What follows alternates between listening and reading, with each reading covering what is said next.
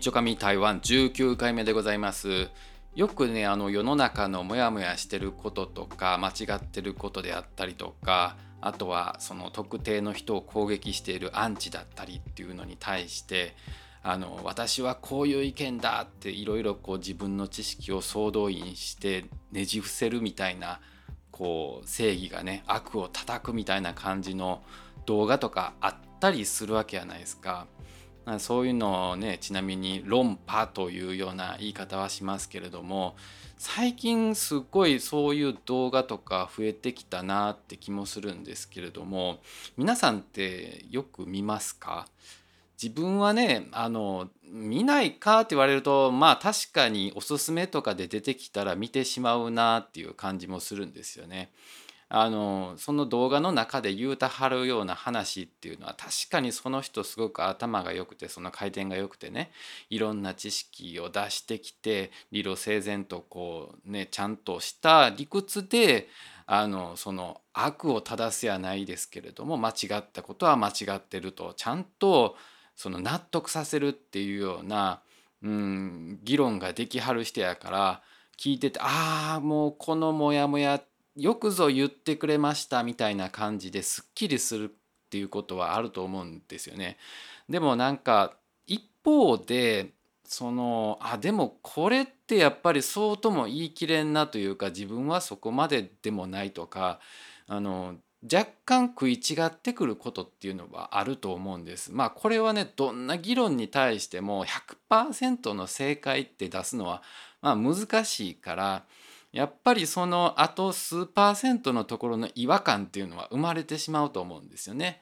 あのというのもその確かに言うてることは世の中的には正しいんやけれどもなんかちょっと人情的に考えてみるとそこまで言わんでええんちゃうかとか、うん、そのモヤモヤしたものは モヤモヤしたままでいいんじゃないかって思う時ってあるんですよね。なんかそこは人情とか言ってしまうとすごくその効率的でないというかあのあやふやにしようとしてるみたいな風に聞こえてしまってどうしてもその論破する人にとっては邪魔なものになってしまう時もあるんですよね。ではまあその論破しはる人っていうのは全然人情とかないんかっていう話になるとうん、人によってはそういう印象も受けるかもしれないです。あのそうやないとね何々かもしれませんし人のによっては違いますよねみたいなぼやかしたような感じの言い方するともうそれはなんか論破としてちょっとなんかブレてくるというかそんなんやったらどんなことはどんなことを言うても人によりますよねって後で言うたらあのね避けられるというか上げ足取られへんようにできるやないかみたいな 感じになってしまうのでだから必ず言い切らないといけないわけじゃないですか。うん私はこれが正しいと思ってますって言わないとあのねそうやないとあこいつあんまり頭用ないなみたいな感じに思われてそうあんまり楽しくなくなってくるんですよね。うんまあ、ディベートって言われるその討論みたいなところっていうのはあある意味ちょっとなんか競技みたいなこともあってそのねこううん、曖昧なことはあんまり言われへんみたいなところもある。でもねその論破ってやっぱりエンターテインメントやと思っててあの何かその論破をやってはる人はね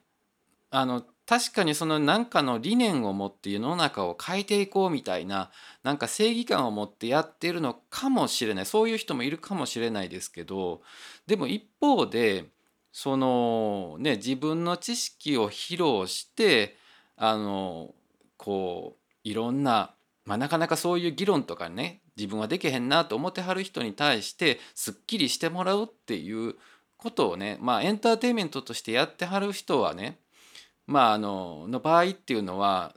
なんかこう世の中に対してそれが正義ですよってあの結果を出してるわけはないんですよ。でもねそれをエンターテインメントとして受け取らずにあこの人はもう絶対言うこと全部正しいんや。この人は例えば、まあ、東大卒であったりとか、まあ、英語ができるとかまあねこの前もあの一丁紙台湾の時に話したことあるんですけれどもその顔がええ人やったりそのフォロワーがすっごい多い人やったりもすると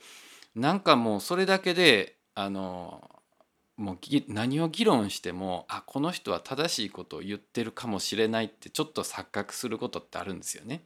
でせやからそのエンターテインメントとして論破をやってるにもかかわらずそれを正義として受け取ってしまうとあのねもうそれが教科書になるというか自分がなんかその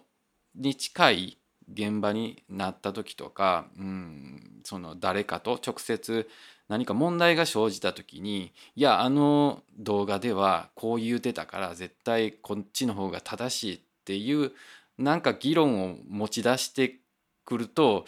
いやそこはその現場にもよるんじゃないかみたいなこともあるじゃないですか。であのねちょっとね特定の名前とかね出すとよくないのかもしれないですけれどもそのねよくその論破っていうので出てきはる人ではそのねひろゆきさんでしたっけ？